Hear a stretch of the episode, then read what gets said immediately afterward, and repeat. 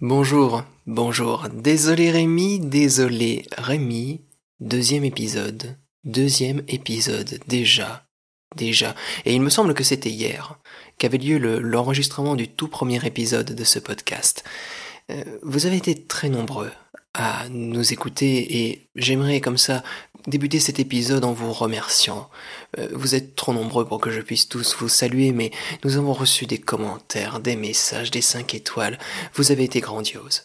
Et j'aimerais comme ça saluer pêle-mêle euh, Damien qui nous a écrit un message depuis le Chili, euh, Belinda qui nous a laissé un très beau commentaire sous le soleil de Sacramento en Californie. Euh, j'aimerais saluer Georges, Georges qui nous a laissé un très beau message depuis le Poitou. Salut à toi Georges. Tous ces messages nous ont fait chaud au cœur et vos encouragements comptent pour nous, sachez-le.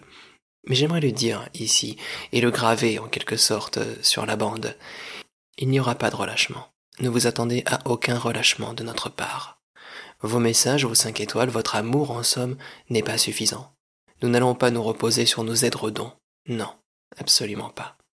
Et pour votre confort, et pour continuer ainsi dans cet échange entre vous et moi, j'aimerais vous donner une recommandation d'écoute afin d'apprécier toute la saveur, toute l'originalité, toute la richesse de ce podcast. L'écoute au casque de Désolé Rémi est déconseillée.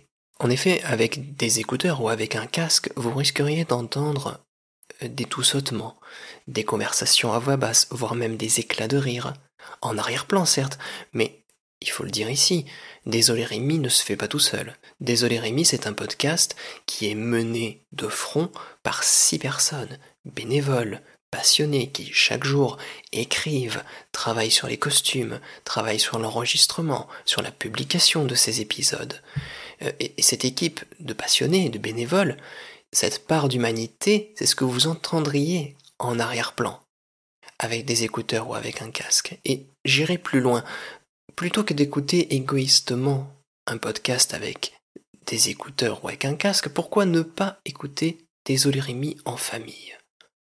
Hein, on appelle tout le monde, on se réunit tous dans le salon, et là, tous autour de ce podcast, on partage un beau moment on appelle la grand-mère, on appelle le grand-père, on appelle la tata, le tonton, on appelle le père, la mère, la fille et le fils, et tous ensemble, on se réunit affalés sur des canapés ou assis dans des fauteuils, et on écoute le dernier épisode de Désolé Rémi.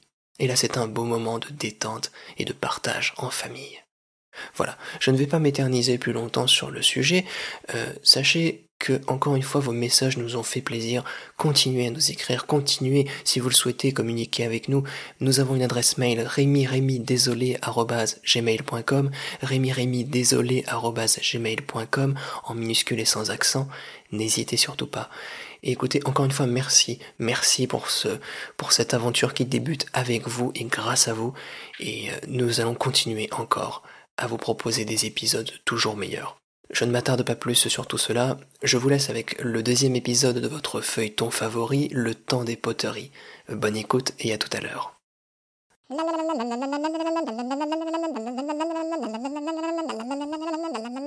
Le temps des poteries.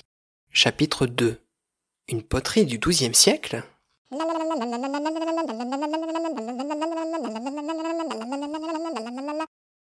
Jean Syracuse regardait Paul, qui regardait le directeur. Ce dernier avait posé sa main sur sa poterie du XIIe siècle. Paul le potier pointa du doigt la poterie du XIIe siècle en disant Ce ne serait pas une poterie du. Non, non, non, répondit M. Débarras. Ce n'est pas du tout ce que vous croyez. C'est une boîte à sardines. Ah bon? s'écria Jean Syracuse. Je pensais que c'était une poterie du XIIe siècle. Une poterie du XIIe siècle s'écria Paul. Vous m'avez menti, monsieur Débarras. Je savais bien que c'était une poterie du XIIe siècle. Non, non, non, c'est une boîte à sardines, je vous assure, s'écria le directeur. Monsieur Débarras, dit Jean, dites à Paul que c'est une poterie du XIIe siècle et finissons-en. Non. Si, cria Paul. Je vois bien que c'est une poterie du XIIe siècle. Votre main n'est pas assez grande. Non. Jamais. Jamais je ne dirais que c'est une poterie du XIIe siècle. À ces mots, le directeur saisit la poterie du XIIe siècle et la jeta par la fenêtre. Ils entendirent la poterie se briser sur le trottoir. Jean restait ébahi. Restait silencieux. Monsieur Débarras reprenait son souffle. Puis, il dit dans un murmure Je vous ai dit que c'était une boîte à sardines. Ce n'était pas une poterie du XIIe siècle. Fin du deuxième épisode de votre feuilleton favori, Le temps des poteries.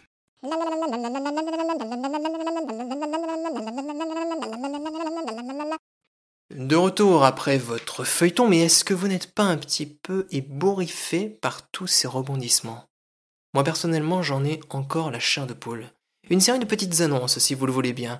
Muriel, qui nous a écrit de Chamonix. Bonjour à toutes et à tous. Je désire me séparer de mon crocodile de compagnie. Il s'appelle Gâteau, il est acheté et très affectueux, pucé et vacciné. Je le nourris avec trois brebis par jour, pas plus. C'est assez économique.